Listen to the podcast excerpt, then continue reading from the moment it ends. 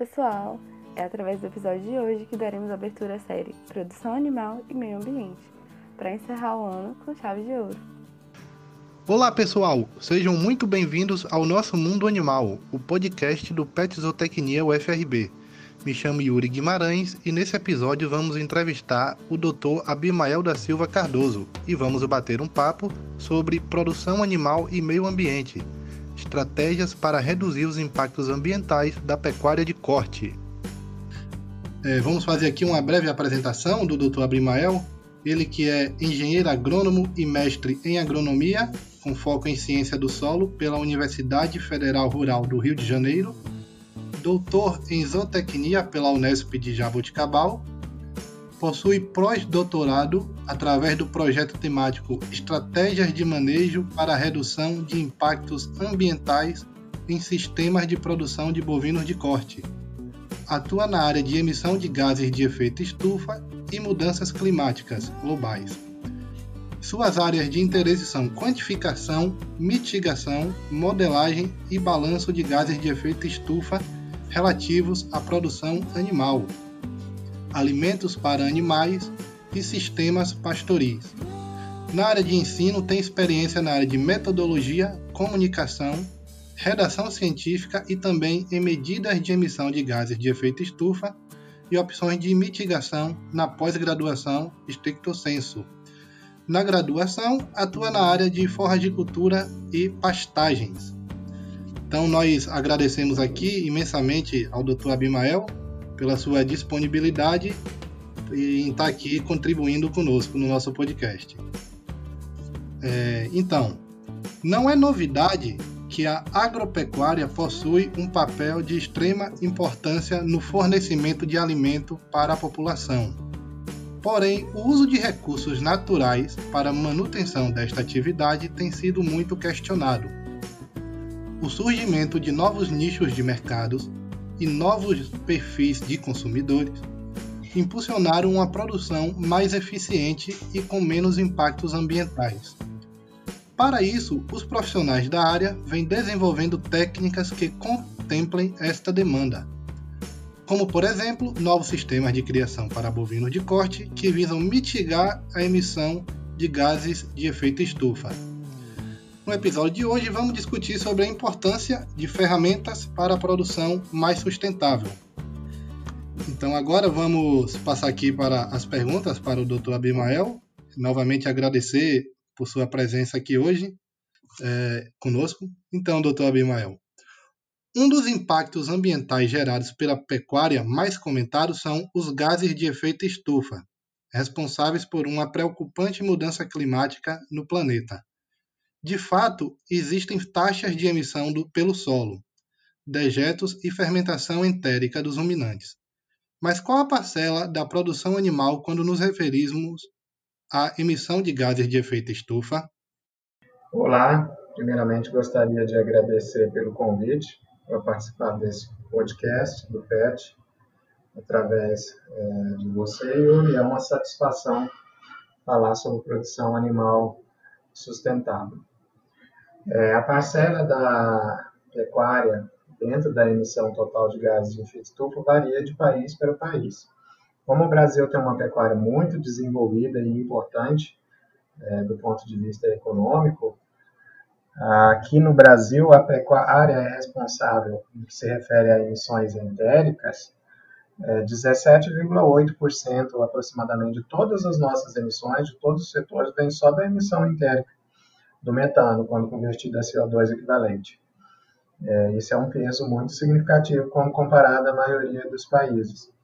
E a gente ainda tem o óxido nitroso, outro potente gás de efeito estufa, que deve representar mais ou menos um 4 a 5% do total do Brasil, mas as atividades pecuárias e agrícolas respondem por aproximadamente um terço do total que é emitido pelo Brasil.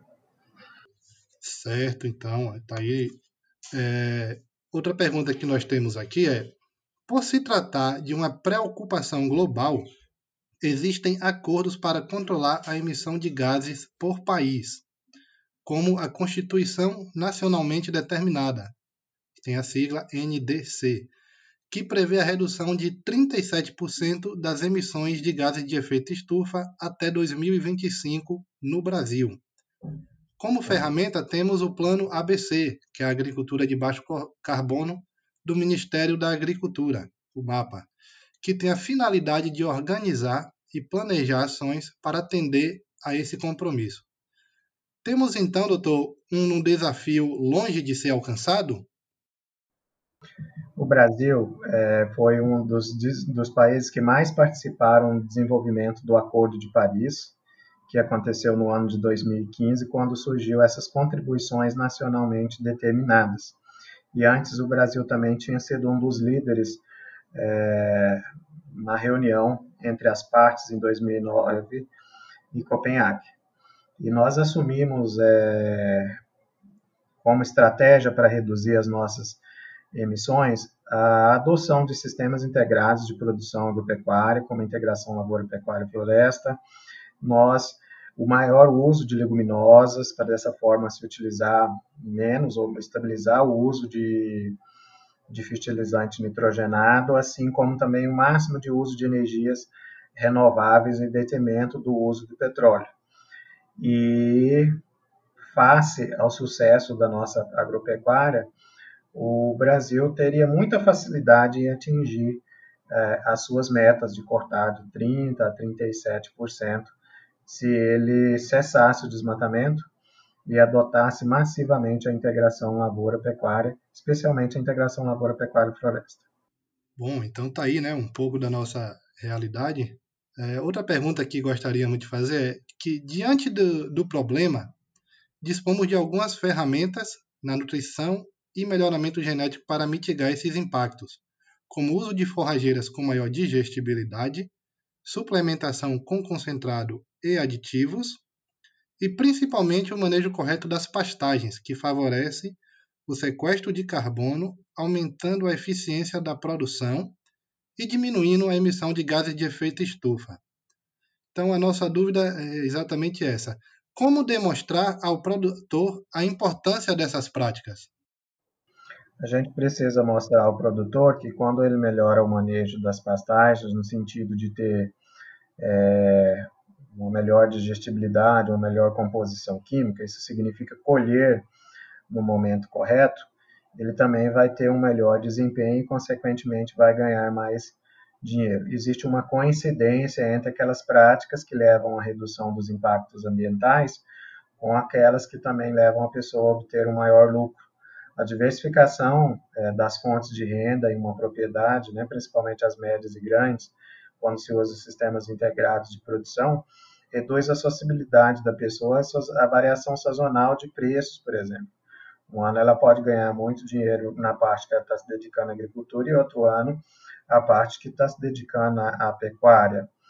E quando uma pessoa também adota sistemas de manejo que melhora a quantidade de carbono no solo, ou seja, a quantidade de matéria orgânica, isso significa, a médio e longo prazo, manter a produtividade tanto de uma pastagem como de uma cultura agrícola, já que a matéria orgânica tem papel fundamental na fertilidade do solo e na retenção de água, entre outros aspectos. Então, nós temos que associar atividades de extensão que mostrem também que preservar pode dar lucro, aumentar a renda.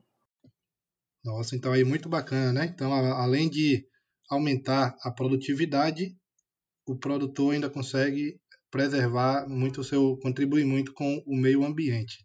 Exatamente. Sobre o melhoramento genético, ainda é uma realidade muito distante para o rebanho brasileiro. Então, assim, o nosso efetivo é muito distante daquilo que a gente já consegue, do nosso potencial. E essas diferenças acontecem também se tratando entre produção familiar e do agronegócio?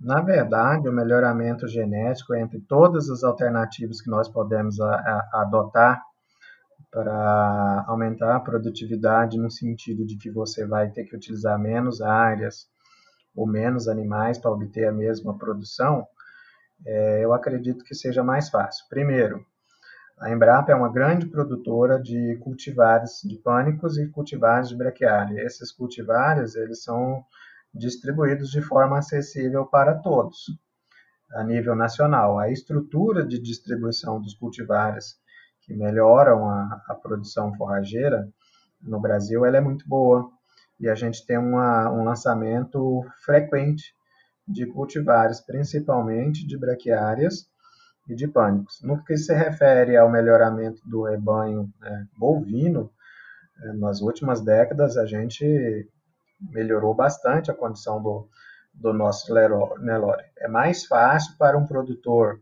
adotar uma genética superior do que ele resolver os problemas da alimentação e do manejo da pastagem, que exigem atividades é, de decisão praticamente diárias. Nós temos genética disponível tanto do ponto de vista de forragem quanto do ponto de vista animal.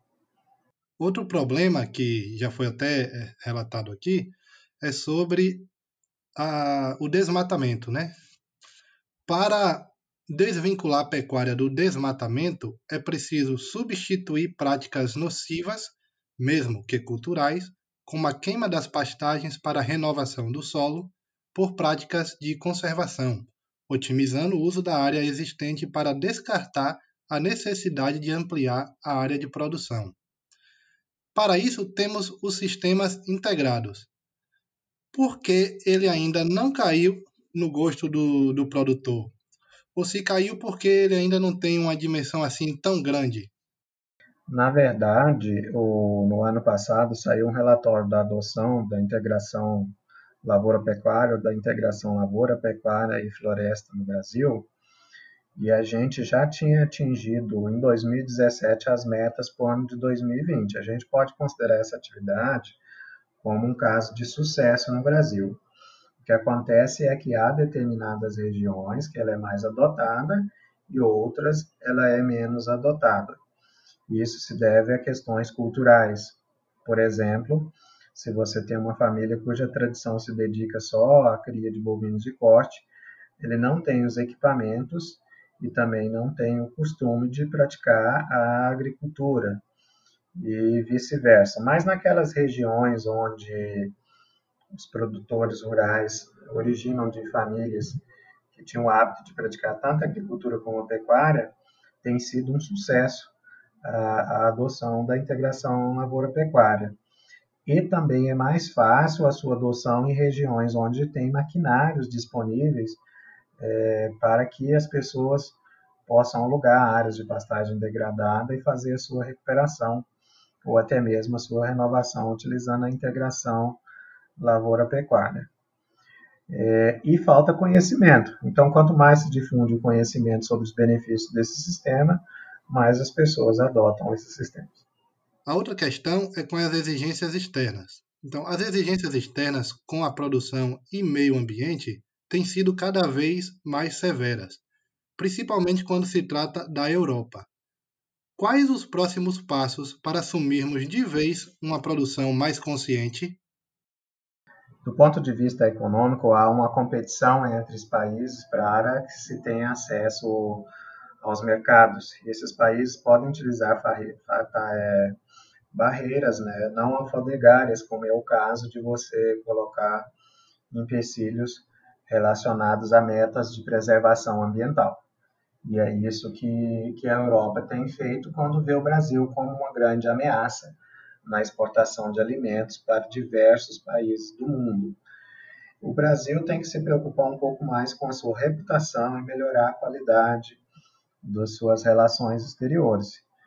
É, os nossos diplomatas e até mesmo os nossos empresários têm que se preocupar em defender e divulgar melhor como que é a produção agropecuária aqui, como que se faz as coisas, tudo aquilo que nós temos de bom. Precisa de uma atividade massiva, vamos dizer assim, de informação e até mesmo de marketing nos diversos locais do mundo, para que se possa é, não ter uma imagem melhor ou não prejudicar a imagem dos nossos produtos. Então, pois bem, é, contudo, é, a prática a favor do meio ambiente né, nos fornece uma oportunidade de negócio por abraçar uma produção mais sustentável, gerando produtos de valor no mercado como as carnes certificadas com selo de carbono neutro e carne baixo carbono. Então, pessoal, esse foi mais um podcast do Pet Zootecnia Nosso Mundo Animal. Nós agradecemos a presença, a disponibilidade novamente do Dr. Abimael e agradecemos também a vocês que ouviram esse podcast. É, Dr. Abimael, gostaria de fazer mais alguma consideração? Muito obrigado àqueles que escutaram um pouco sobre a produção animal com sustentabilidade. Eu costumo dizer que o Brasil é um dos países que mais tem condição é, de melhorar as condições ambientais da sua produção animal e da sua produção também agrícola, por possuir muita tecnologia a ser adotada ainda pelos produtores é, que levam a ter uma maior taxa de desfrute no bovino cultura de corte, bovino cultura de leite, uma melhor eficiência de colheita das suas forrageiras também. E a gente se coloca à disposição é, caso alguém queira entrar em contato sobre o assunto e obter mais informações. Muito obrigado. Pronto, então mais uma vez, obrigado doutor Abrimael, obrigado a vocês e a gente fica por aqui.